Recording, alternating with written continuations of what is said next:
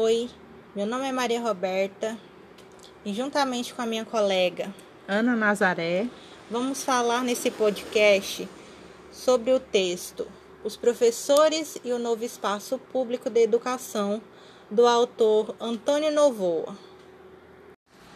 O autor Antônio Novoa inicia o texto trazendo sobre o discurso de crise que atravessa o pensamento sobre a escola desde o final do século XIX. E é por isso que o autor defende um esforço de abertura para o conjunto das possibilidades que pode contribuir para a renovação do espaço público da educação. Logo, o interesse do autor é dirigido às tensões entre a educação como bem público ou como bem privado que atravessam, uma vez mais, os debates sobre a escola.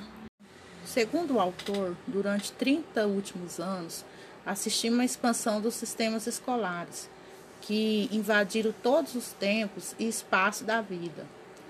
O apelo recente à educação e a formação ao longo da vida inteira.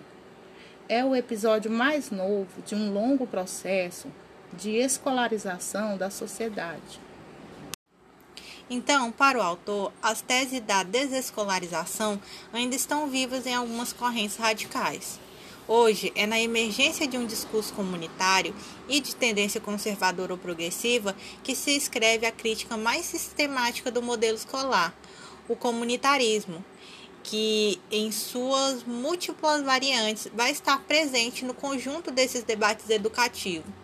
Se nos anos 60 a ideologia dominante era o coletivismo e nos anos 80 o individualismo, agora que nos aproximamos de um novo milênio, a palavra-chave é o comunitarismo.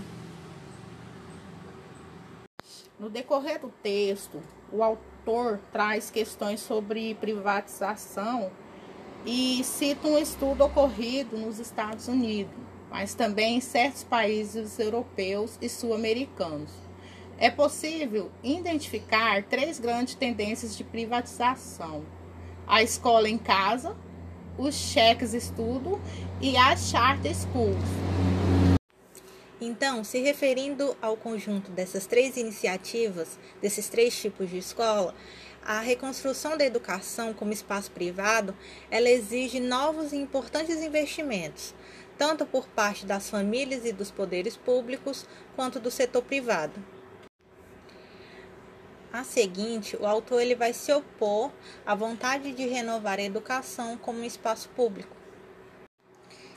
Então, para o autor, sabe-se hoje que esse modelo escolar, espaço físico fechado, estruturas circulares rígidas, forma arcaicas de organização do trabalho, está irremediavelmente condenado. A escola deve se definir como um espaço público, democrático, de participação, funcionando em ligação com as redes de comunicação e de cultura, de arte e de ciência. Por uma curiosa ironia do destino, seu futuro passa pela sua capacidade de recuperar práticas antigas, familiares, sociais, comunitárias. E é por isso que é preciso reformar as estruturas sociais ou associativas de apoio à educação. Delas depende, em grande parte, a renovação do espaço público de educação. Dilemas da profissão de professor. Historicamente, a identidade profissional dos professores se constitui a partir de uma separação, de uma independência das comunidades lo locais. Em nossos dias, todos os discursos insistem na necessidade para os docentes de reconstruir um, um laço forte com o espaço comunitário. E é um dos principais dilemas que eles devem enfrentar. Os professores nunca viram o seu saber específico devidamente reconhecido. Então, a profissão de professor, ela nunca tiveram esse saber específico de uma forma que deveria ser reconhecida, de ser mais valorizada. Mesmo que se reitere a importância da sua missão, a tendência é considerar sempre que lhe basta dominar bem a sua matéria de ensino e ter uma certa aptidão para a comunicação, para o trabalho com os alunos. a concepção da escola como espaço aberto, é, em ligação com outras instituições culturais científicas, e com uma forte presença das comunidades locais, ela vai obrigar os docentes a redefinir o sentido social do seu trabalho, que vai é, afastar as filiações burocráticas e corporativas.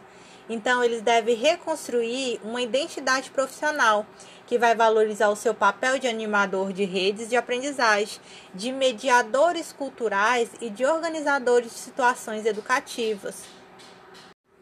Então, dando continuidade sobre a questão do docente, do trabalho docente, o autor ele vai citar Oscar Wilde, que vai abrir a análise. Então, nada vai mudar se a gente continuar a manter sobre diversas formas a visão desvalorizada desse trabalho docente. Então, é, o trabalho docente, o ensino, melhor dizendo, é, tem uma concepção de que é algo que é simples e que ocorre naturalmente. E isso promove essas questões de mal entendido sobre o ensino docente. É, ao contrário de outros profissionais, como médicos, engenheiro, advogado, o trabalho docente depende da colaboração do aluno. Ninguém ensina quem não quer aprender. De acordo com o texto, em 1933, John Dewey declarou, numa comparação provocadora, que do mesmo modo que não é possível ser um bom vendedor se não há ninguém que compre, não é possível ser um bom professor se não há alguém que aprenda. O problema se torna ainda mais complicado se considerarmos a circunstância da presença do aluno, que não é produto de um ato de vontade, mas antes de uma obrigação social e familiar. Então, o profissional docente, ele é carregado de complexidade do ponto de vista emocional, porque eles vivem num espaço que ele é carregado de afeto, de sentimento, de conflito e como negar o seu próprio trabalho se está incluso dentro da realidade da escola, do espaço escolar. E é inevitável tornar esse processo difícil, porque o profissional docente hoje ele deve ser formado não só pela questão é, dessa relação pedagógica com os alunos, ele também deve ser formado por uma relação social de, de interação com a, com a sociedade, com a relação professor-aluno, dessas comunidades locais de onde ele está inserido. Logo, pede-se a educação que cumpra tais objetivos, que seriam desenvolver a pessoa e formar o trabalhador, garantir a igualdade de oportunidades e a seleção das elites, promover a mobilidade profissional e a coesão social.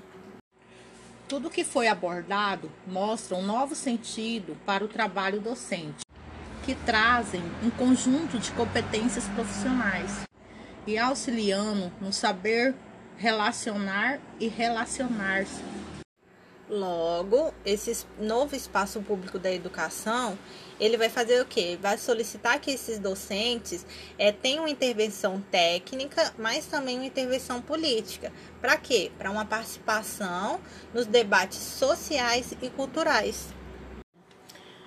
O dilema da autonomia. Repensar o trabalho docente dentro de uma lógica de projeto, de colegialidade, ou de importância de saber organizar e de saber organizar-se. O texto traz a seguinte citação: O primeiro traço chocante do funcionamento atual das escolas é o caráter cego.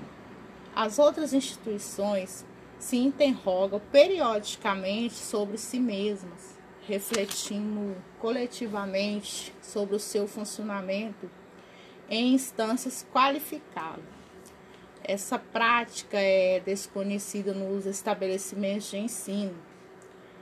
E estamos de tal maneira habituados a esse funcionamento às cegas que nem mesmo os percebemos. Existem dois discursos. O que eles vão dominar o debate educativo é projeto de escola e colegialidade docente onde eles inspiram a organização da escola e profissão. A sua referência é uso de autonomia. Então, é preciso reconhecer que a gente não dá é, a necessária atenção às formas de organização do trabalho escolar. A gente pensa nos docentes em sua formação, nos currículos, nos programas, nas estratégias pedagógicas e nas metodologias, mas raramente a gente interroga sobre a organização do trabalho na escola, a definição dos espaços e tempos de aula, o agrupamento dos alunos da disciplina, as modalidades de ligação com a vida ativa, gestão dos ciclos de aprendizagem, entre outros. Então, é evidente que é um conjunto de experiências que foram integradas na memória da profissão e que muitas escolas elas desenvolvem iniciativa que amplia o repertório docente, mas isso falta um esforço da teorização e da sistematização.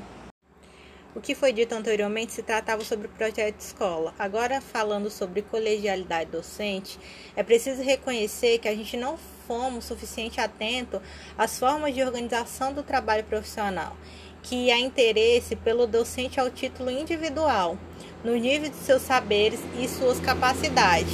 Mas é raro a gente indagar sobre a competência coletiva ou a soma das competências individuais. Desse modo, a expressão saber organizar e saber organizar-se procura chamar a atenção para a necessidade de repensar o trabalho escolar e o trabalho profissional. Portanto, não é fácil definir conhecimento profissional. Por quê? Porque ele tem uma dimensão teórica, mas não é apenas teórico. Tem uma dimensão empírica, mas não é unanimamente produzido pela experiência. É, estamos diante de um conjunto de saberes competências e atitudes. E, e há um certo consenso quanto à importância desse conhecimento, mas uma enorme dificuldade na formulação e na sua conceitualização. Logo, é, não alimentar ilusões e sonhos de redenção social. A escola ela vale o que vale a sociedade. Não pode deixar se levar pelo fatalismo principalmente quando se disfarça com vestes científicas. A escola ela é um lugar insubstituível na formação das críticas e dos jovens. E esses dois extremos há um campo imenso de possibilidades.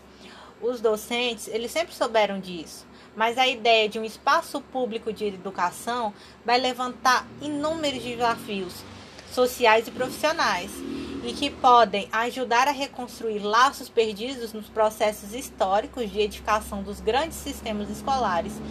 Então, é por isso que se insiste na necessidade de ligar de outra forma os docentes às comunidades, de recriar a concepção mais estruturada do trabalho escolar e da sua organização. E, por fim, estabelecer as novas relações dos docentes com as diferentes formas de conhecimento são temas que não podem ser ignorados, porque de maneira ou de outra, elas, eles marcam os debates contemporâneos sobre os professores e a sua formação e as questões de ensino e aprendizagem. Então, o podcast de hoje se encerra. Meu muito obrigada. Muito obrigada a todos. É isso.